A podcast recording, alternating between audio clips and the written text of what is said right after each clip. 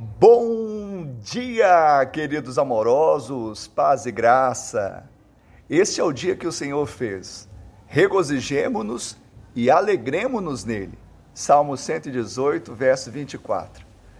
Essa semana será especial com os salmos. E o salmo, essa poesia, esse livro poético, também traz canção, traz profecia, traz oração que hoje você tome posse do dia que o Senhor fez. Em outra versão diz: Este é o dia da vitória do Senhor, devemos nos alegrar. Ontem já foi, amanhã ainda será. Temos o presente de Deus, que é o hoje.